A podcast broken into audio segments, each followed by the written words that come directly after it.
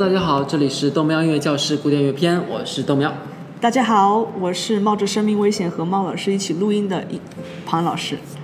啊，今天呢是豆喵音乐教室第八十九期正式节目啊，我们会讲一讲浪漫主义时期的乐器，然后呢再详细讲一讲上次没讲完的交响乐的风格的改变。豆苗，我们之前在讲贝多芬还有柏辽兹的时候，都提到过他们对于浪漫主义时期交响乐团的贡献。你还记不记得贝多芬将哪些乐器引入了交响乐团？呃，贝多芬我记得有短笛，就是那个 piccolo，啊，还有长号 trombone，还有低音巴松，就是 contrabasson。我们在六十六期讲贝多芬命运交响曲的时候特地讲过。我在图一呢放了这张图。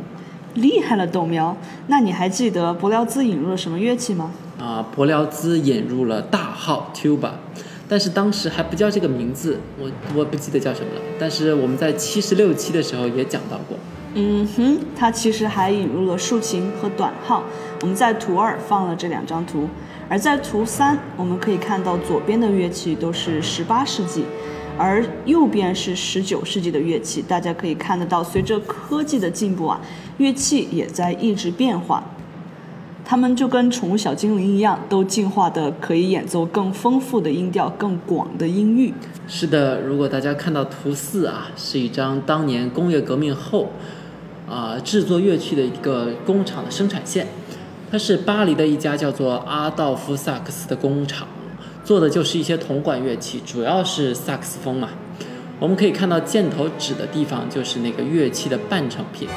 你还能看到右下角有大号和小号。另外，在这个基础上，伯辽兹还引进了一个 English horn 英国管的东西。但它既不是铜管乐器，horn 也不来自于英国，它其实就是个木管乐器，而且还来自于法国。我们之前也讲到过，准确的来说呢，它这个可能叫做低音双簧管 （low oboe）。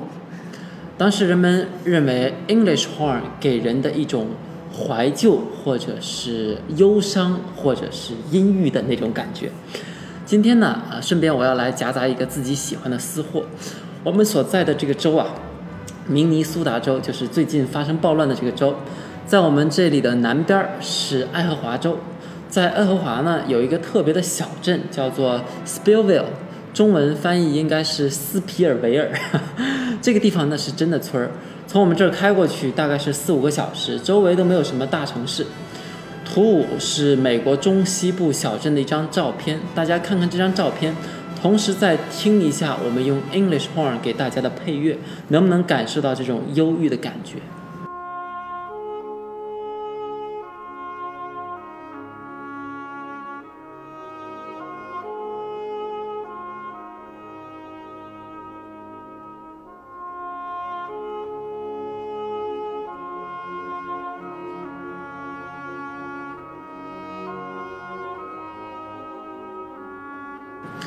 熟悉这首曲子的听众已经知道，这是德沃夏克的《自新大陆交响曲》。这段正是由低音双簧管 English horn 演奏的，而爱荷华的这个 Spillville 这个地方呢，正是德沃夏克在当年来到美国之后生活的地方。看看周围几十上百公里这种荒无人烟、只有玉米地的这种状态，我估计德沃夏克的怀念和忧伤之情，我们都可以在这个曲子中听出来。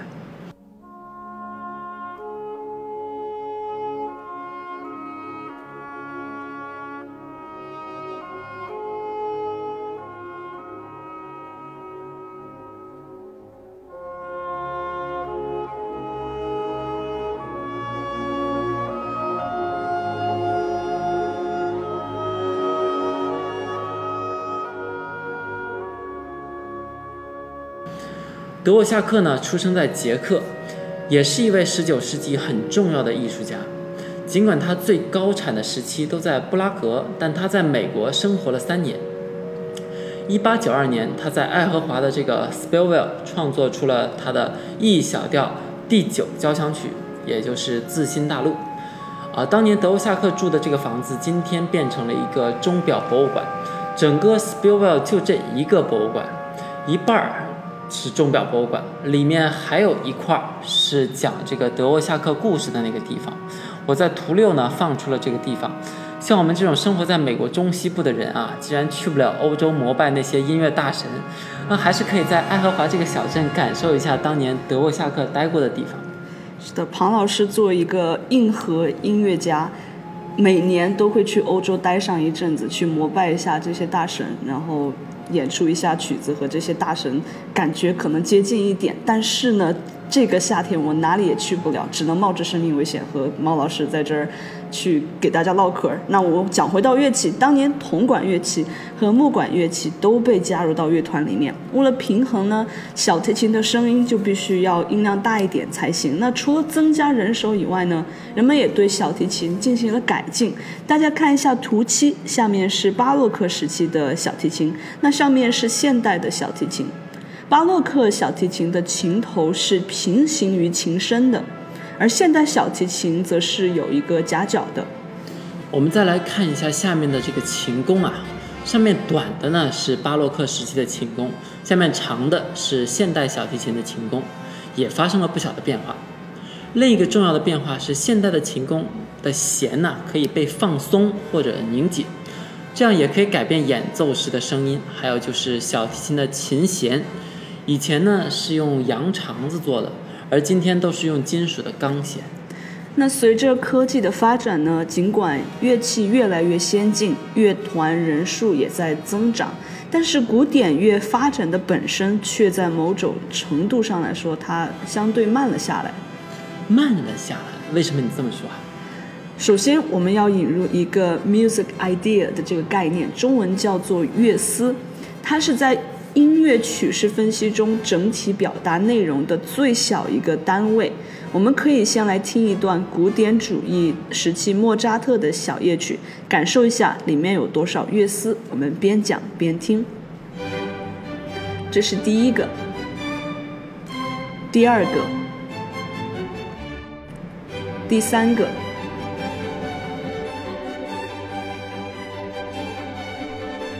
第四个。第五个，哦，我理解你说的这个乐思，就听起来好像大概就是应该待在一起的，给他们 group together，就让他们啊都在一起的这一串音符。我也只是约么乎有这个概念。我们之前在七十六期讲瓦格纳的时候啊，讨论到这种固定乐思，差不多感觉就是一样的。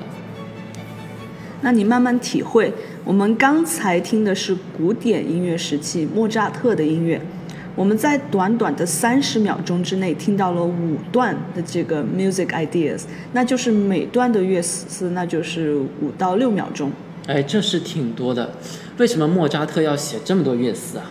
那是因为在莫扎特的时代，乐团的声音不大也不浑厚，而且不知道你记不记得，莫扎特只有一个小小的钢琴，他乐团人数也不多，那这种乐团很难演奏出现在这种持续的浑厚的声音，所以为了就是充满一定的时间，那就只能在短的时间内给这个曲子塞入更多的乐思。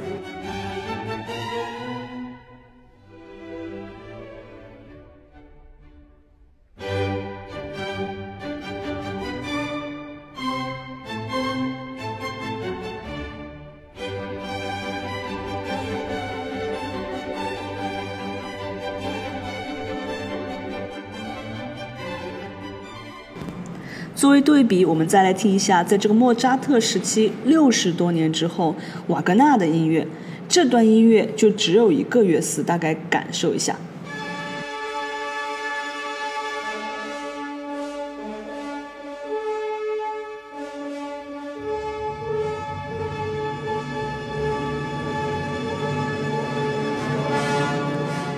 这里一个乐思就持续了十七秒，持续时间是莫扎特的三倍左右。也是因为乐团变得越来越庞大，那么乐器越来越先进，这样听起来就没毛病了。哦，原来如此。是的，这个是浪漫主义音乐的特点之一。我们下一期会继续讲这一个时期的音乐特点。那时间又差不多了，如果你想找我们本期的配乐，请到喜马拉雅 FM 个人主页里找纯音伟文件夹，记得加微信号 “have fun 带小线九”。也请大家来微博找我玩儿，明尼苏达大学庞燕。我们下一期再见。